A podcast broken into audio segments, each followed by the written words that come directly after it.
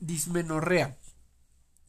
La GP se define como el dolor tipo cólico que se presenta durante la menstruación en el abdomen bajo y por más de tres ciclos. Entonces, dolor tipo cólico que se presenta durante la menstruación en el abdomen bajo y por tres ciclos menstruales, con una evolución clínica que dura de 4 a 96 horas. Entonces, dolor tipo cólico durante la menstruación en el abdomen bajo y por más de tres ciclos menstruales. Ajá. Una evolución clínica que dura de entre 4 a 96 horas. Es la forma más común de dolor pélvico. Los factores de riesgo indicados en la GPC para el desarrollo de dismenorrea son IMC menor de 20, tabaquismo, menarca precoz, hiperpolimenorrea, síndrome premenstrual, enfermedad pélvica crónica, oclusión tubárica bilateral, infertilidad, e infertilidad pérdida gestacional recurrente, eh, depresión, ansiedad, histeria, somatización, abuso sexual, uso de alcohol o drogas y antecedentes familiares de dismenorrea. Eso es como los factores de riesgo, ¿verdad? Evidente. menor de 20, güey. Ajá. El diagnóstico es eminentemente clínico en los adolescentes que no han iniciado actividad sexual y con cuadro clínico característico de dismenorrea primaria. El examen pélvico no es necesario, pero sugiere la evaluación de los genitales externos para identificar trastornos obstructivos, como himen imperforado. La exploración rectoabdominal puede emplearse para identificar hipersensibilidad de tumores anexiales. En los pacientes con vida sexual activa deben realizarse una exploración pélvica bimanual y con espéculo vaginal para descartar formas secundarias. Se distinguen formas primarias sin una causa identificable y secundarias originadas por una enfermedad pélvica orgánica. Orgánica, no inflamatoria. Dice tratamiento de la dismenorrea primaria, medidas generales, consuelo y explicación, tratamiento médico, antiinflamatorio, eh, no esteroideo, ibuprofeno, naproxeno, ácido mefenámico, anticonceptivos hormonales, progestinas, acetato de modroxiprogesterona y dihidrogesterona, tocolíticos como salbutamol y nifedipino y analgésicos. Otras medidas en, el ejercicio y terapias de relajación, vitamina E, eh, estimulación nerviosa transcutánea, acupuntura, psicoterapia e hipnoterapia y tratamiento quirúrgico, la paroscopía en casos de endometriosis, ablación de nervios lumbosacros, uterosacros, uterosacros y neurectomía presacra e histerectomía. No mames que acupuntura, güey, es un tratamiento médico, fíjate. Dice dismenorrea primaria. Ajá. La dismenorrea primaria ocurre durante ciclos ovulatorios y usualmente se presenta en los primeros 6 a 12 meses posteriores a la menarca. Entonces, durante los ciclos ovulatorios y usualmente se presentan los 6 a 12 meses posteriores a la menarca, a la primaria. Aproximadamente 90. pero en general no se define así, en general. estar presente el pinche dolor menstrual más de 3 ciclos, ¿no? Sí. La etiología ha sido consistentemente atribuida a las contracciones uterinas con isquemia y producción de prostaglandina F2A y E2. F2 alfa y E2. Acuérdate que la prostaglandina E2 es la del dolor, güey. O sea, ya con esa ya chingamos. Ajá. Y F2 alfa suena como de fórmula 2 alfa, ¿no? Ajá. Las mujeres con dismenorrea presentan un aumento de actividad uterina que resulta en un aumento del tono en reposo, en la contractilidad y en la frecuencia de las contracciones. El endometrio anovulatorio sin progesterona contiene pocas prostaglandinas y estas eh, menstruaciones usualmente son indolorosas, indoloras. Los espasmos comienzan algunas horas antes del inicio de la menstruación, usualmente duran 48 a 72 horas y la intensidad máxima es referida en el abdomen bajo y puede irradiarse espalda o la cara interna de los muslos. Los síntomas asociados incluyen náusea y vómito, fatiga, diarrea, lumbalgia y cefalea. Los exámenes pélvicos no revelan anormalidades.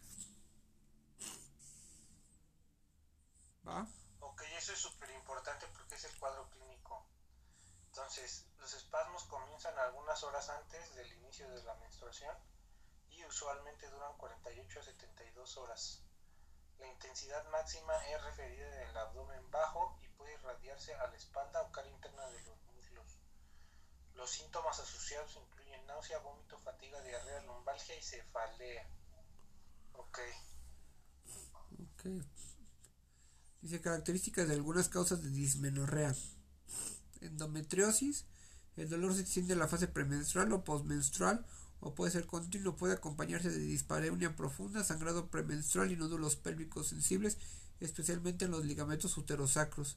Suele iniciarse en la tercera o cuarta década de la vida, aunque puede presentarse en adolescentes. Inflamación. sería como síndrome premenstrual o más bien dismen no, sí, síndrome premenstrual más endometriosis, ¿no? Ajá.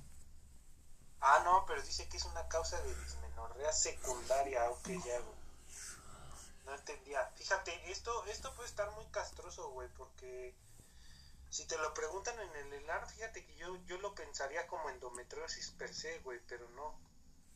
Puede ser una causa secundaria de dismenorrea, ok. Ajá. Inflamación pélvica. Inicialmente el dolor puede ser menstrual, pero es frecuentemente que pueda que con cada ciclo se extiende a la fase premenstrual. Puede encontrarse sangrado intermenstrual, disparo y sensibilidad pélvica. Adenomiosis o miomatosis. El útero presenta un agrandamiento simétrico y puede encontrarse sensible. La dismenorrea puede asociarse a una sensación sorda que de arrastre pélvico. Eh, quistes ováricos, eh, endometriomas o quistes lúteos deben ser clínicamente evidentes y congestión pélvica, dolor pélvico sordo y definido que suele empeorar premenstrualmente y se alivia con la menstruación. Frecuentemente se relaciona con una historia de problemas sexuales, Los AINES son efectivos en el tratamiento de la dismenorrea primaria. Los anticonceptivos hormonales, como anticonceptivos orales, parches, anillos vaginales, pueden reducir el flujo menstrual e inhibir la ovulación, por lo que también son efectivos. Los pacientes eh, pueden beneficiarse de la combinación de AINE con agentes hormonales. Los casos severos pueden manejarse con la combinación de butiliosina y metamizol por vía eh, parenteral. El AMP, acetato de medroxiprogesterona, es útil en el tratamiento de la dismenorrea en pacientes adultos. Entonces, los casos severos pueden manejarse en la combinación con butiliosina y metamizol por vía parenteral.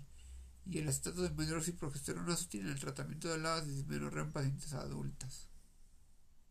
Pero entonces aquí, ¿cuál es el de elección? Los orales combinados para que no bulen, güey. Los AINES no vienen primero. No, pues sí, obviamente para el dolor, pero ya para la fisiopatología ah, per pues se es. Pues sí, güey. Anticonceptivos orales combinados. Sí, güey, pero o sea, el primer cuadro, pues yo creo que le das un AINE, ¿no? Si va a consulta y la primera vez que le pasa. Claro, sí.